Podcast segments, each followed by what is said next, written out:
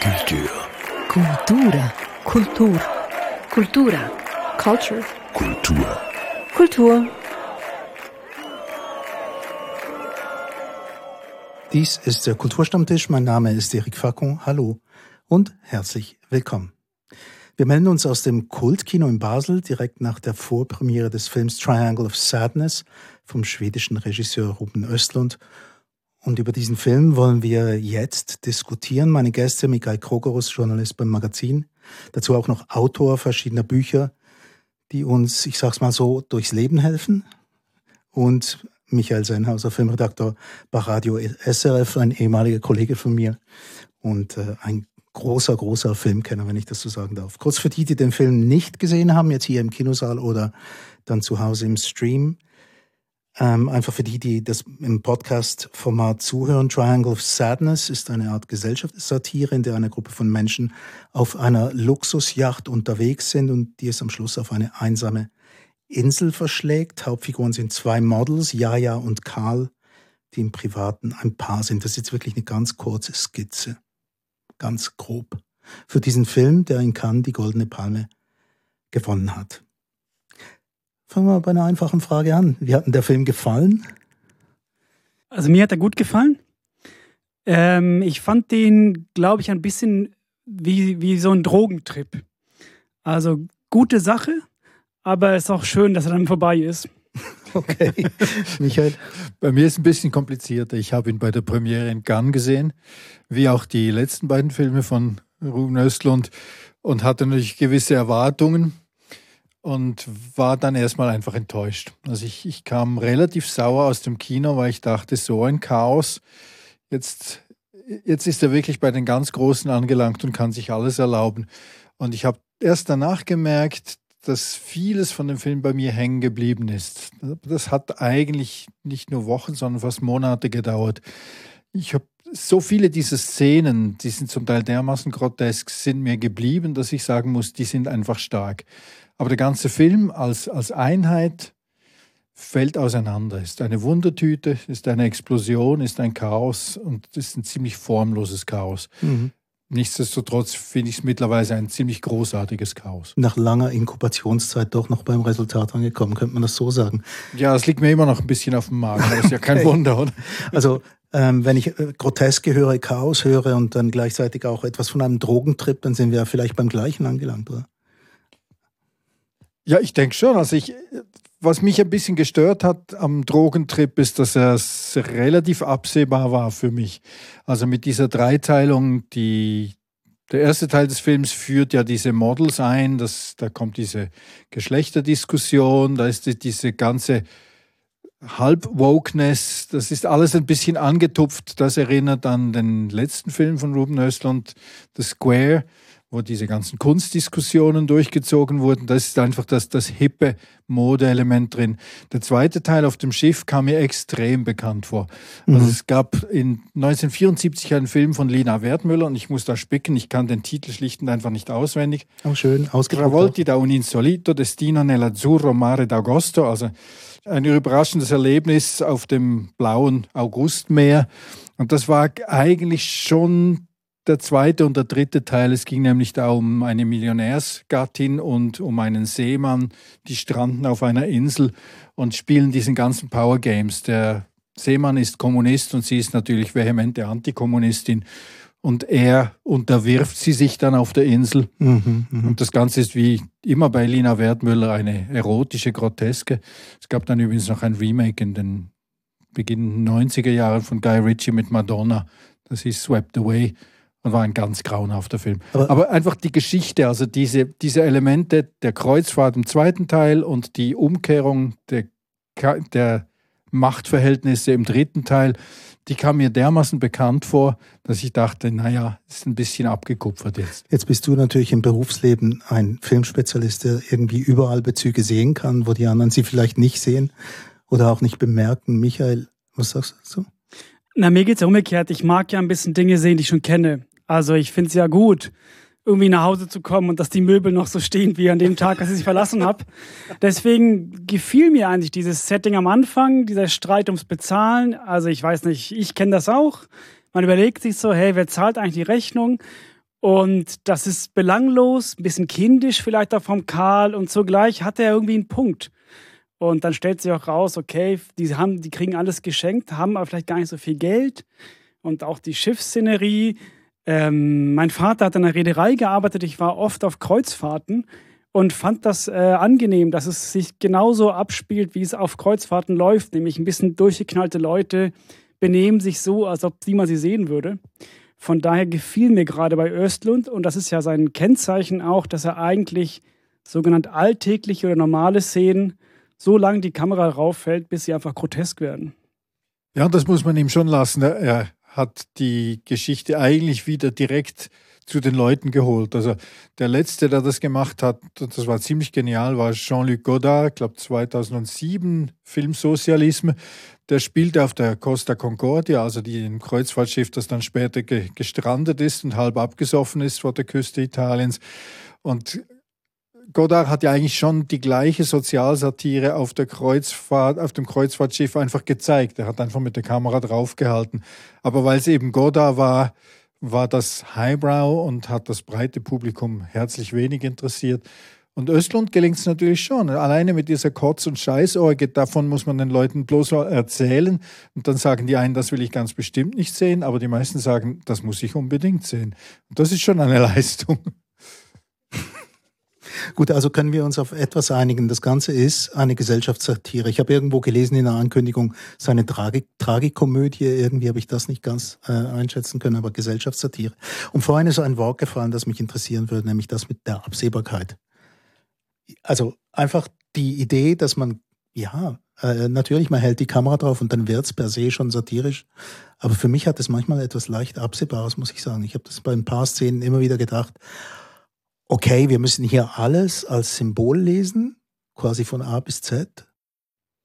Glaube ich nicht. Also zumindest die, die zentralen Szenen auf dem Schiff, und das sind ja eigentlich die, die am absehbarsten sind, weil man diesen reichen Leuten dabei zusieht, wie sie sich um irgendetwas bemühen und total daneben liegen. Also die, die Frau, die dann findet, die ganze Mannschaft sollte doch auch mal baden dürfen. Soni Melles. Ja, Soni mhm. Melles, eine Schauspielerin ursprünglich aus Basel sogar das ist, das ist ja eine Szene, die, die schmerzt einerseits, ist andererseits absehbar. Aber ich glaube, das ist ja auch genau das, was so gut funktioniert. Also Satire, auch auf der Bühne im Übrigen, funktioniert ja immer dann am besten, wenn sie mich bestätigt. Also wenn ich genau das vorgeführt kriege, das ich schon immer dachte. Mhm. Und das macht er hier eben ziemlich schamlos. Also diese, diese reichen Leute, die sind genauso widerlich, wie ich mir die gerne vorstelle. Ja, wobei ich, ich weiß gar nicht, ob es nur um die Reichen geht. Ich fand auch diese ganzen mhm. Inszenierungen von den Selfies sehr gut, weil man sieht dann einfach so, ja genau, so bin ich ja auch. Ich tue sowas, solange ich fotografiert werde und dann will ich einfach sehen, ob das Foto gut geworden ist. Und ich fand, das hat er sehr schön inszeniert, dieses, also natürlich in der grotesken Version, wo sich rausstellte, dass sie gar kein Pasta ist, aber einfach fürs Shooting gut war.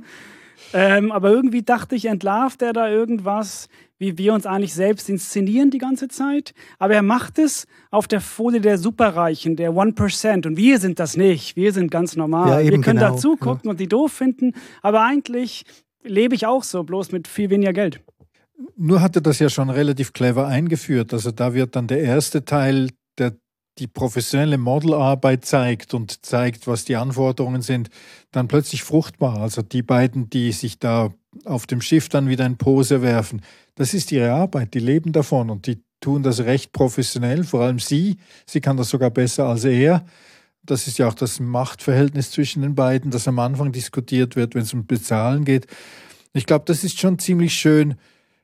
Mir hat besonders gut gefallen diese, diese Anfangs, dieses Anfangsinterview dieses Journalisten, der eigentlich bloß erklärt, was diese Models da machen. Also wenn ihr euch offen gebt und fröhlich dann vertretet ihr eine Billigmarke. Und wenn ihr unnahbar seid und die Kleider so tragt, wie ihr könnt euch das gar nicht leisten, dann seid ihr eine Edelmarke.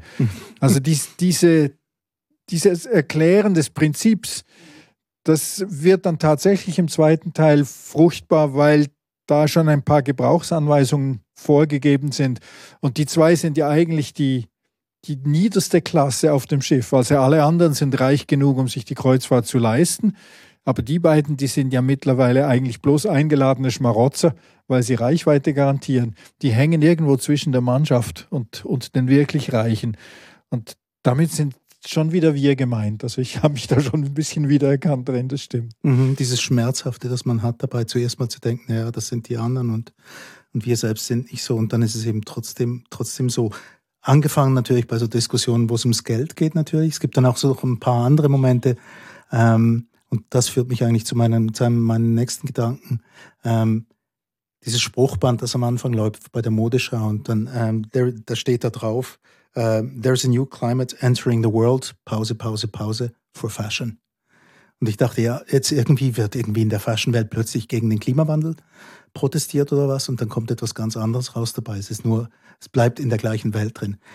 Du hast vorhin gesagt, er entlarvt etwas. Ähm, das würde ja wie eine Absicht unterstellen, Östlund, oder irgendwie eine Form von Moral? Ja, ich weiß nicht. Also, ich finde, der Östlund ist ein typischer Schwede.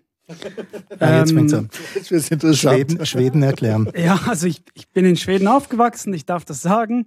Ähm, Schweden haben immer das, das Bedürfnis, ihre größte Angst ist es, einen Konflikt zu haben, sind sehr harmoniebedürftig.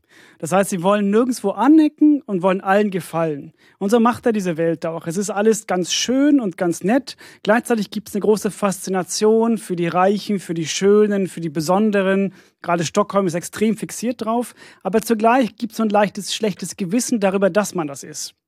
Und das konterkariert man, indem man die ganze Zeit sehr moralisch ist und sagt, okay, wir packen alles mit rein, die Gender-Diskussion und den Klimawandel und Klassenkampf, wir haben alles drin, aber eigentlich haben wir bloß Lust, äh, Superreichen auf einer Yacht zuzuschauen. Und ich finde, das ist Östlunds Thema. Er, ich glaube, er lebt es ein bisschen auch. Ich glaube, seine Frau ist auch tatsächlich eine der großen schwedischen Modefotografinnen. Die hat wahrscheinlich viel verraten da. Und der pendelt so zwischen, er findet das irgendwie toll, schaut da gerne zu, aber gleichzeitig darf er das nicht gut finden, also baut er diesen Filter ein. Und was mir gefällt dran ist, dass ich auch so bin. und er nimmt mich so mit auf ja. dieser, dieser Perspektive. Es wird mir ein bisschen schlecht dabei, aber er lässt mich auch 140 Minuten einfach nur zuschauen und Spaß haben. Sein letzter Film hat sich ja eigentlich auf, auf eine etwas engere Welt begrenzt mit, diesem, mit dieser Kunstdiskussion. Aber letztlich waren die Mechanismen die gleichen. Also er hat, er hat das entlarvt die Faszination, das, was hohl ist dahinter. Wenn der, die Hauptfigur in The Square von der Elisabeth Moss vorgeworfen bekommt, dass er im Katalog rumschwurbelt mit seinem Text und dann irgendwann im Zorn erklärt er das Konzept in zwei ganz einfachen Sätzen, so dass es wirklich einleuchtet. Das ist schon das genial nieder zusammengebrochen. Aber ich hatte auch gleichzeitig den Eindruck, Östlund, wenn er schon ein typischer Schwede ist, ist er mittlerweile ein Schwede auf Weltniveau. Also wenn man die Schritte zurückgeht und Tourist, also die, der Film, der eigentlich die Familie und die Männlichkeit ein bisschen entlarvte. Der, der Vater versagt dort, weil die Lawine kommt und er flüchtet sich vor der Lawine weg, ohne die Familie zu retten. Also hat er als, als Vater und Mann versagt. Er geht vom, vom, von der kleinen Familienzelle zur größeren, zur, zur Kunstszene. Und das ist nun wirklich eine, eine, eine Weltmetapher geworden. Ich frage mich, wo er dann beim nächsten Mal hingeht, wenn er den nächsten Film so, so losschweden will. Es ist bekannt von ihm, dass er ähm, ganz viele Hollywood-Drehbücher zugeschickt bekommt und sie alle ungelesen wegwirft. Also er ist auf einem Punkt auch angelangt, wahrscheinlich auch kommerziell so erfolgreich, dass er es leisten kann, Nein zu sagen zu dieser richtigen Glitzerwelt, aber gleichzeitig in, aus seiner schwedischen Perspektive raus so eine eigene Glitzerwelt zu betrachten. Ist schon ziemlich faszinierend. Ich habe ihn seinerzeit in Cannes interviewt nach, nach Tourist irgendwo zwischen Tür und Angel, weil sich so ergeben hat. Und da war er ganz bescheiden und war begeistert, dass jemand mit ihm über den Film redete. Obwohl er war schon ein gestandener Regisseur dort, aber eben noch nicht ganz auf diesem, diesem Weltniveau. Und mittlerweile tritt er aber auch an den Pressekonferenzen auf wie Lars von Trier und provoziert noch ein bisschen weiter. Also er hat sich selber, glaube ich, mit seinen Filmen aufgeblasen, oder? Ah, das würde ich nicht sagen. Nein, er hat, meine Sympathien hat er schon. Aber ich finde es einfach nochmal bedeutsam, zurück zu diesem Moralin zu kommen. Er hat dieses starke Bedürfnis, am Schluss moralisch zu erklären, was falsch und richtig ist. Und in, dieser, ähm, in diesem dritten Teil, auf der Insel, kehrt er die Welt um und sagt, okay, die, die unten sind, die sind oben. Die Letzten werden die Ersten sein. Und diese was ist sie? Toilettenmanagerin. Abigail. Abigail ist plötzlich ähm, Kopf des Matriarchats und natürlich dann auch gleichzeitig auch ein Klassenkampf. Mhm. Und er lässt, er, er kann da nicht die Finger von lassen, das einmal zu drehen. Und zugleich macht er noch einen kleinen Trick rein, indem er sagt, sie ist aber auch ein bisschen unsympathisch. Und das ist so dieser kleine Stachel, nur noch zu sagen, ja, ich mache alles sauber, aber ich möchte, dass es ein bisschen wehtut dabei, wenn ihr dabei zuschaut, wie es jetzt gerecht wird. Das ist eine recht grausame, grausame Bestandesaufnahme dessen, was bei Menschen alles schief gehen kann. Also ich habe noch weiter notiert, Oberflächlichkeit, Dünkel, Unwissen, Dekadenz, Macht und Sex, jetzt gerade auf der Insel mit Abigail, die das mal umkehrt, das Ganze. Vor allem ist es die Frau, die die Macht hat und den, und den Mann. Ja, eben, also gibt es irgendjemand, der sich rettet hier? Also ich glaube, das, das spiegelt sich ja auch. Also Macht und Sex, das ist ja eigentlich die Diskussion um, wer bezahlt. Mhm. Also der, Aber es ist schon dort die, die Frau. ja, es ist schon dort die Frau und sie gibt ja dann irgendwo zu, dass sie das auch schamlos ausnützt, dass sie, dass sie gewisse Privilegien hat, die sie sich als Frau und als Model erarbeitet hat und dass sie das auch durchzieht. Also das, die Diskussion wurde ja dort schon geführt. Ich glaube, der, der Gag im letzten Teil des Films ist schon eher, dass die gar nicht wissen, wo sie eigentlich sind und dass das sehr subjektiv ist. Also die Machtverhältnisse drehen sich nur, weil die ein, ja, die haben den Informationsvorsprung nicht, den wir dann am Ende des Films bekommen. Das müssen wir auch nicht verraten. Mhm. Aber das zeigt schon, das ist sehr subjektiv. Also die denken, sie seien da auf der Insel gestrandet und ausgeliefert und da ist nur eine da, die weiß, wie man überleben kann und die hat dann eben das Sagen. Aber das hat schon bei Lina Wertmüller so funktioniert und die, die sexuelle Dominanz des Mannes, des Kommunisten, die er dann auch ausübt über die Millionärsfrau, das ist so die Umkehrung. Also das ist dann das, das Animalische gegenüber der Gelddominanz, die sie zuvor hatte. Und das ist ziemlich krud. Also das waren die 70er Jahre und das hat mich jetzt fasziniert, dass Östlund da einfach darauf zurückgreift, weil das funktioniert ja. Also im, im, rein im Bauch funktioniert es perfekt. Man Mhm. sieht das. Und dass es diesmal das Male-Model ist, das da dominiert wird von der Frau, das ist eine nette Umkehrung, aber es ist auch eine Spielerei. Ja, wobei ich diese ganze Insel-Episode eher so erlebt habe als eigentlich eine ganz banale Metapher, die wahrscheinlich auch wirklich zutrifft, ist, dass all das, was wir hier in unserer Welt für wichtig erachten, worauf wir hinarbeiten, all unser Status, unser Aussehen, unsere Bedürftigkeiten, sind total wertlos, wenn Wenn man auf der Insel wenn sitzt. Stromausfall ist und man auf der Insel sitzt. Mhm. Und ich fand es natürlich, es ist ein bisschen eine äh, banale Beschreibung dessen, dass das, was wir eigentlich können, nichts, nichts wert ist, wenn es so ernst wird.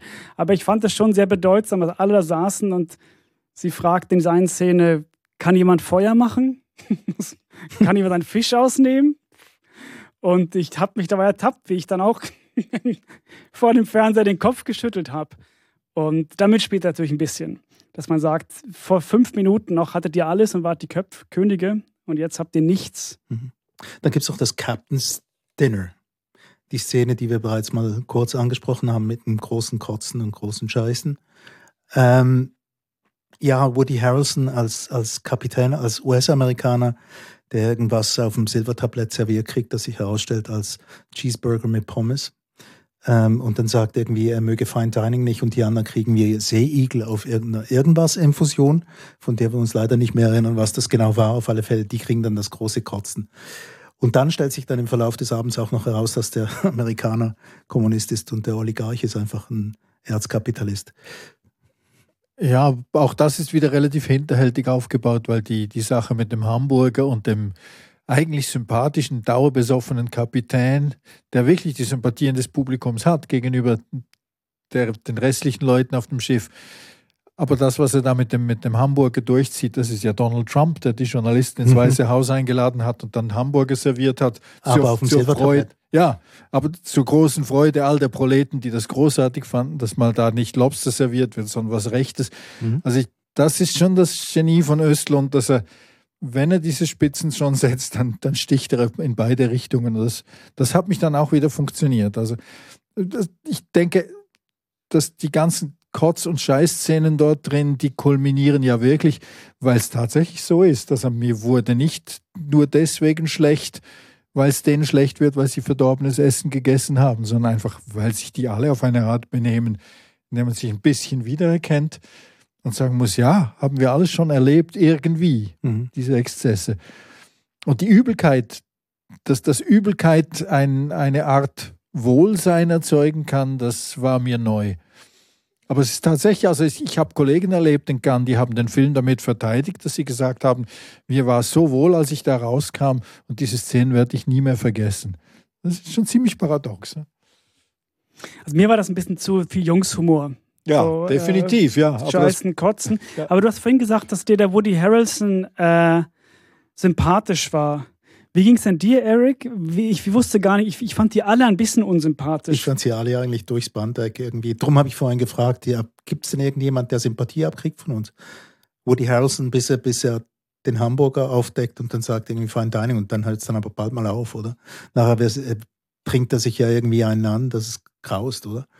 Ähm, und von dort an ist mit meiner Sympathie war es dann wieder ein bisschen vorbei und ich fand quer durch den Film eigentlich alle ja, mich hat niemand mitgenommen von denen und die würde ich jetzt ins Herz schließen. So. Aber nicht nur. Also selbst der Oligarch, der sich selber als Shit-Dealer bezeichnet, mhm. hat ja seine sympathischen Züge, vor allem in der Diskussion der, der beiden Männer über das politische System. Und sie haben sich ja beide korrumpieren lassen. Der eine mit Lust und der andere, der muss sich eben seine Korruptheit jetzt ersäufen als Kapitän, weil er ja eigentlich Kommunist ist in der Seele. Also irgendwie, der, der Film macht es ja auch vor. Also ich denke, wenn, wenn wir uns von dem Film reinnehmen lassen, dann ist es ein bisschen sowas wie sich, sich zu betrinken. Das ist ein Exzess, oder? Ja, ja, stimmt. Und ich fand den Harrison eigentlich, war er für mich eher so wie so eine Figur, eigentlich so ein typischer westlicher Mensch, so eine Dekadenz. Er hat so ein bisschen aufgegeben und betrinkt sich einfach, kümmert sich um nichts, total rücksichtslos, kann wahrscheinlich auch nur ein Mann so auftreten. Und diese deutsche Paula, diese Head of Staff, muss das alles regeln für ihn, klopft die ganze Zeit, trotzdem mehr höflich sein. Und ich fand sie eigentlich am interessantesten, weil sie dann gestrandet auf der Insel aus dieser Rolle nicht mehr rauskommt, sondern dort auch weiterhin versucht, ähm, an Türen zu klopfen, und an Türen zu klopfen und äh, Dinge genau. zu regeln. Ich frage mich gerade die ganze Zeit, die Leute, die jetzt vielleicht den Film nicht gesehen haben und einfach zuhören, was die wohl denken, was das für ein Film ist, was da wohl passiert, weil es ist wirklich eine riesige Lawine von Informationen, die verteilt wird. Man kann es einfach nicht anders erklären. Ein Tryptychon und alle kriegen ihr Fett weg. Muss man sagen, okay, ein bisschen Sympathie kann man ja einzeln verteilen. Ähm, jetzt was mich noch interessiert hätte, wie, so, ein, so ein Film, Die Goldene Palme von Cannes, Michael. Du hast doch da Erfahrung, was sowas angeht. Passt denn das überhaupt? Oder? Ich glaube, das war schon ein, eine Art Richtungswechsel auch in Cannes. Also die, die letzten 20 Jahre hat in Cannes eigentlich immer wieder politisches Kino mit Anspruch gewonnen. Also das sei das Polanski, der noch einmal die Vergangenheit aufarbeitet, sei das Ken Loach, The Wind Shakes the Barley. Also es waren meistens Filme, die irgendwo aufs Gewissen zielten und der Welt einen Spiegel vorhielt. Die, die Filme der Darden-Brüder, die immer wieder hochgelobt waren. Michael Haneke, der eigentlich etwas Ähnliches Brachiales macht wie wie Östlund, aber einfach seine Filme sind viel besser konstruiert, sie gehen besser auf. Dafür sind sie aber ähnlich widerlich, wenn man sie genau ansieht. Und ich glaube, in Cannes hat die, die Jury mit, mit diesem Film von Östlund einmal gesagt, ja, nach dieser ganzen Pandemiezeit, nach der Zurückhaltung, nach dem Eingesperrtsein, ist Zeit für den absoluten Exzess. Und Östlund hat das geliefert. Mhm. Also im Prinzip hat er den Faden aufgenommen, dort, wo Fellini aufgehört hat, mit, mit dem Kino, das einfach immer größer wird, bis es kurz vor der Explosion steht. Also, und das hat mich schon beeindruckt. Das, es gab ja noch andere Filme in Cannes, auch in diesem Jahr, dass dann die Goldene Palme tatsächlich bei diesem exzessiven und rein formal wirklich nicht allzu gut gemachten Film gelandet ist, hat mich verblüfft, weil das das scheint ein Bedürfnis befriedigt zu haben bei der Jury, beim Publikum und offensichtlich auch bei den meisten meiner Kollegen, die schon in Gang gejubelt haben über diesen Film. Ich habe länger gebraucht. Der Mensch hat den Spiegel vorhalten mit Exzess. Michael. Ähm, ja, ich bin, ich bin, äh, finde interessant, diese Beobachtung von, von dir zu Cannes. Ähm, ich habe den Film auch schon sehr politisch erlebt und nicht, also er ist ultra moralisch und es ist irgendwie so klar, wir leben ein falsches Leben, es ist zum Kotzen. Also schon sehr so überdeutlich, was man denken soll von unserer Welt, oder? Ja, aber gleichzeitig hat der Film ja einen, einen gewissen Fatalismus. Also wir wissen, dass wir ein falsches Leben leben, aber wir stecken da mittendrin, wir können gar nicht raus, egal was wir machen. Also wir können uns noch so bemühen. Wir werden immer wieder etwas falsch machen. Und die beiden Figuren, die sich ganz ergeben haben darin, das sind eben der, der Kapitän und der Oligarch. Also die ziehen sie ja wirklich durch. Mhm. Alle anderen kämpfen noch ein bisschen und die zwei, die haben die Waffen gestreckt, die haben, ja, die die haben aufgegeben. Die, die trinken nur noch, die sind mittendrin. Und irgendwie macht der Film ja schon wirklich, also have your cake and eat it. Also es ist wirklich von allem ein bisschen was. Und insofern, selbst das Moralisieren des Films ist relativ günstig zu haben, würde ich sagen, da. Weil er tut mir ja nicht wirklich weh, wenn ich, wenn ich den wenn ich den Brechreiz unterdrücken kann und nicht gleich im Kino schon kotze, dann habe ich es eigentlich schon überstanden. Mhm, das tut niemandem weh, aber es ist ein, so eine Art Kritik natürlich. Klar, er hält den Spiegel vor, aber tut er denn wirklich auch jemandem weh? Kann er das überhaupt?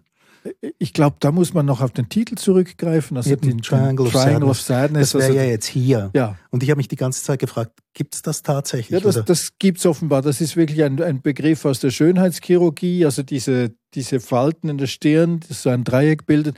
Und die kann man, Falten. Ja, und die kann man wegmachen. Aber im Dreieck. Ja, Kommafalten ist mir schon ein Begriff. Wegmachen okay. ist relativ simpel. Also Botox rein, vergiften das Zeug und dann ist wieder schön glatt. Und meine These ist ja, der ganze Film ist Botox. Also der vergiftet uns einfach und glättet uns die Stirn für einen Moment. Mhm. Ja, wobei die Triangle of Sadness war doch natürlich auch die Beziehung zwischen ähm, Jaja, Karl und dann Abigail. Oder ja. der Russen mit seinen beiden Frauen. Es sind lauter Dreiecke und der, der Film besteht aus drei Teilen. Auch ja. drei traurige Teile. Ja, Triptychon der, der Traurigkeit, oder? Ja, und der letzte Film war The Square. Wir haben schon vorher gewitzelt. Also der nächste wird wahrscheinlich The Line heißen. Dann gibt es noch The Dot oder The Hole. Jetzt gibt es ja irgendwie dieses Gerücht, das ich irgendwo gelesen habe, dass, dass Östlund The Square unbedingt in der Kunstwelt zeigen wollte als erstes. Und zwar die, die abgebildet ist. Und ähm, ich habe mich jetzt gefragt, wie das wohl wäre, wenn man diesen Film auf einer Luxusjacht, äh, auf einer Luxuskreuzfahrt ähm, dem Publikum vorführen würde im Bordkino. Also ich habe das Gefühl, das ist ein bisschen wie mit der ganzen Airport-Serie, die wirst du nie, auf, nie in einem Flugzeug als Inboard-Programm sehen. Hm. Also ich, ich, darf einfach sagen, dass ich Titanic zum ersten Mal im Flugzeug nach Amerika gesehen habe. Ja klar, das, das ist ja auch die Konkurrenz. Das war total unangenehm. also eine Mischung aus Lord of the Flies habe ich mir noch notiert, Love Boat, Monty Python und Fellini. Ja, Fellini, klar. Also mit, auf, auf jeder Ebene, auf der, mit den Bilderexzessen, mit den, mit den körperlichen Exzessen, mit der überbordenden Fantasie auch. Also das überbordend ist ja da auch noch wörtlich. Mhm. Ich, ich glaube, Fellini war vielleicht so was wie eine Sackgasse für das italienische Kino. Also nach Fellini mussten sie alle wieder vorne anfangen hatte ich das Gefühl. Und mittlerweile schaffen es etliche Italiener wieder was anderes zu machen. Aber Fellini war so eine Art Endpunkt. Und ich glaube, was Östlund da gemacht hat, lässt sich auch nicht überbieten. Also auch, auch er wird das wahrscheinlich nicht weiter ausbauen können. Der muss sich wieder ein bisschen reduzieren, habe ich das Gefühl. Ich kann mir nicht vorstellen, wie er das noch toppen soll in Sachen Exzess. Ja, aber ich finde, er ist schon so ein Kammerspielregisseur mhm. eigentlich. Also er macht immer dieses, war bei Tourist so, ja. eine kleine Szene in einem Skiresort. Das war bei seinem allerersten Film. Ich glaube, der ist nie auf Deutsch erschienen oder im, im deutschen Kino. Die Unfreiwilligen hieß er, wo er eigentlich eine Szenerie in einem Reisebus zeigte wo jemand das, die Toilette im Reisebus kaputt gemacht hat und dann ist der Busfahrer so sauer geworden, dass er diese ganze Busgesellschaft als Geisel nahm, bis jemand zugegeben hat, wer das kaputt gemacht hat, das Klo. Und er ist einfach stark in, diesem, in diesen Miniaturaufnahmen. Und ich finde ja zum Beispiel, du sagtest vorhin Love Boat, das dachte ich, das ist ein tolles Beispiel. Es ist ein super Spielplatz, so eine Yacht. Mhm. Weil es ist recht klein, es ist überschaubar, niemand kann weg, es geht immer weiter. Und ich finde ihn eigentlich in diesen kleinen Szenen besser, als wenn jetzt da er das ganz große Kino macht. Von daher glaube ich, dass eigentlich er sucht sich einfach als nächstes ein neues Genre, beleuchtet es wieder und macht wieder seine kleine ähm, Kammerszene und dann wird sie schon gut. Mhm. Ja, also ich, ich glaube auch, der, der erste Film, der in der Schweiz zu sehen war von ihm, war Play. Also da geht es um, um Bullying in der Schule. Also das waren auch eher Kammerspielartig und ziemlich zurückhaltend und in meiner Erinnerung auch ziemlich langweilig als Film. Erstaunlicherweise. Ich müsste ihn vielleicht wieder mal sehen.